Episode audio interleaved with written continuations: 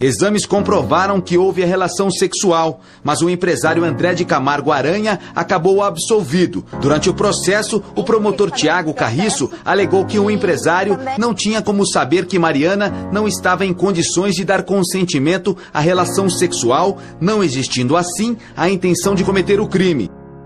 Chega agora com um caso polêmico e revoltante. A menina de 10 anos que engravidou depois de ser estuprada pelo tio. A vítima conseguiu na justiça o direito de interromper a gestação.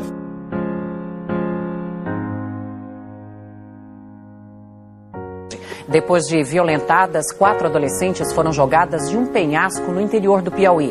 Daniele Rodrigues, que tinha 17 anos, morreu no hospital. Lohane Vitória Silva foi estuprada e morta por Wanderson Barbosa da Silva, de 34 anos. Ele é marido da babá da menina. Robinho também disse que está sendo vítima do movimento feminista. Infelizmente existe esse movimento feminista, que não sei o que, muitas mulheres às vezes não são nem mulheres, para falar português claro. Parem de nos matar. E se fosse eu dessa vez? Oi, pessoal, eu sou Isabel Veloso e estou aqui junto com uma amiga, Natiele Silva, para trazer o primeiro episódio do nosso podcast. Lembrando a todos que já temos uma introdução disponível falando sobre a equipe e afins.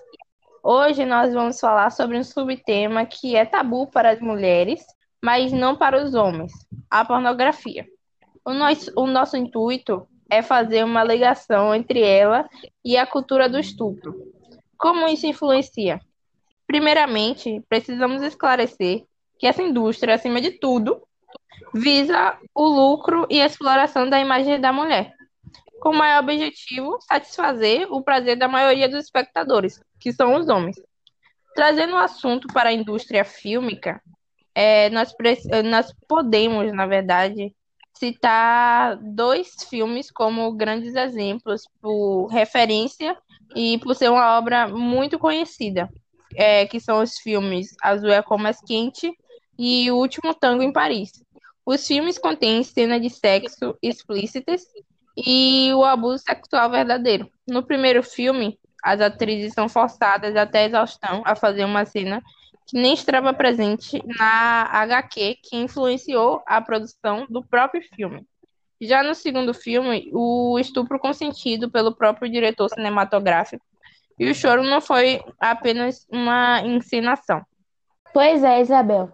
Inclusive na pornografia hardcore, é comum que as mulheres apanhem, fiquem com marcas e sejam sufocadas. na maioria das vezes é submissa à punição ou violência do homem. A mulher, além de não poder reagir, passa a imagem que aceita essa punição. É, né? E outro ponto a ser ressaltado é que esse tipo de mercado explora atrizes até exaustão e paga um valor mínimo em comparação ao que eles produzem, né? Verdade. Fora que dinheiro nenhum vai pagar essa brutalidade. Muitas mulheres inseridas nesse mercado de trabalho estão sem opções e alternativas, e a indústria se alimenta dessa situação. Como eu falei anteriormente, a pornografia tem várias questões agressivas. O poder de influenciar a partir da exibição. Com isso, né, é, podemos falar sobre o fato de que crianças e jovens não têm educação sexual disponível nas instituições, mas têm pornografia disponível em apenas um clique. Então, como isso pode influenciar a sua vida adulta? Pois é, trazer essa frustração para o desempenho sexual também é um dos pontos. Uma vez que a vida real não é idêntica ao que vemos na tela, não é igual à atuação ademais. De cinco mulheres da vida de uma pessoa, pelo menos três delas já se envolveram em uma relação abusiva. E esse comportamento se deve muitas vezes a esse consumo. É, e algumas pessoas até argumentam, né, que as mulheres também consomem um grande número de pornografia, mas o maior número de views são de BDSM, o que envolve muito mais sentimentalismo e emoções humanas. Fazendo essa síntese sobre o assunto, é, a falta de educação sexual faz sim as pessoas recorrerem à pornografia.